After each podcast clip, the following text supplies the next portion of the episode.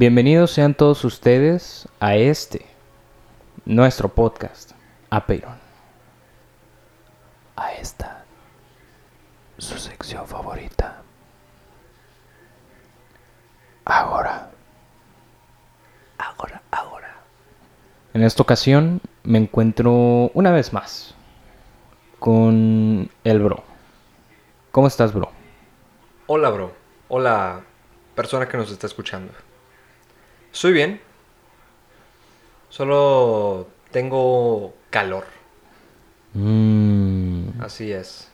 Precisamente por eso visto tanto mm, como visto ahora.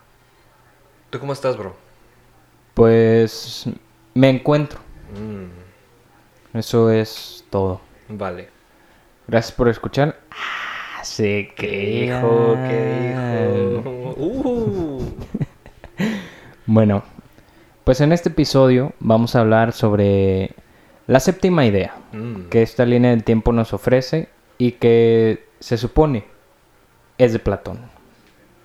Pero antes de eso, bro, te voy a pedir, por favor, que me digas quién coño dijo algo o con quién coño se, se relaciona mm.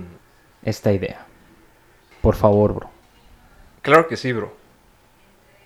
El primer personaje que tenemos es Sócrates. Ya hace rato que no veíamos a Sócrates Grande. relacionado con alguna de las ideas de, de Platón.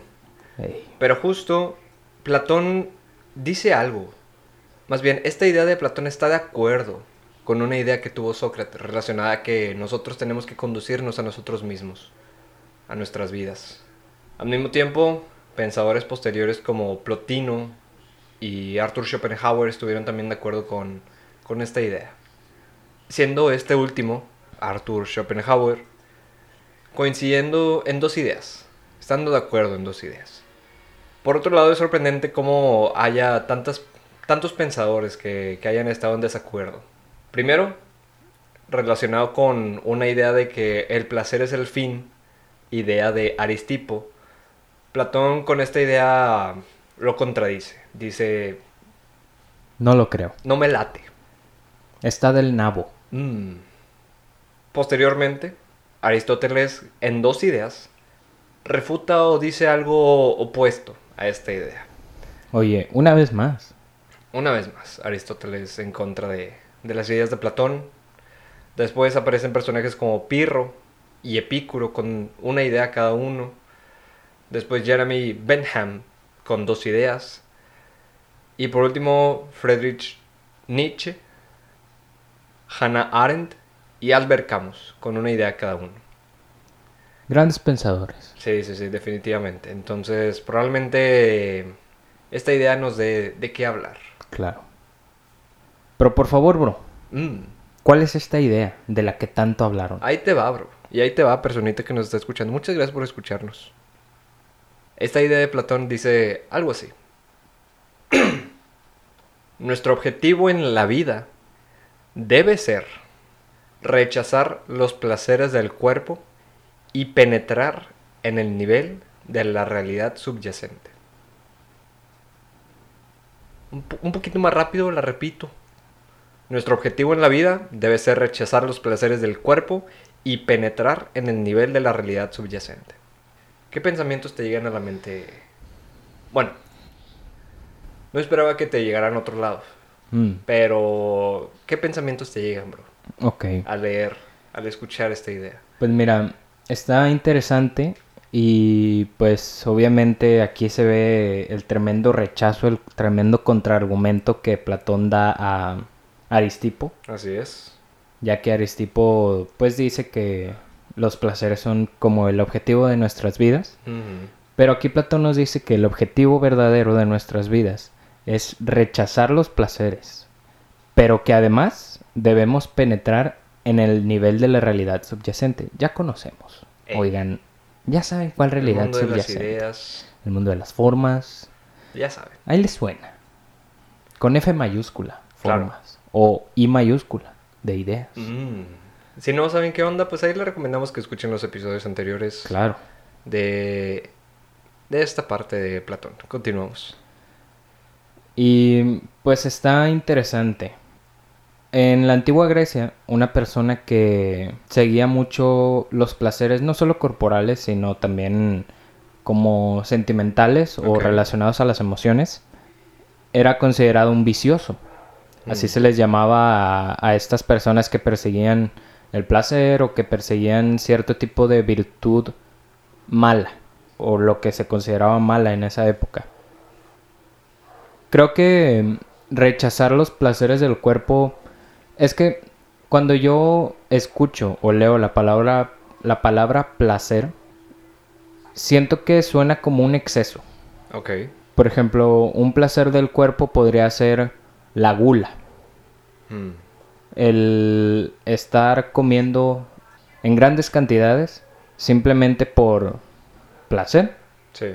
simplemente porque quieres comer. O pues por ahí va mi, mi concepción de placer con respecto a este tipo de ideas.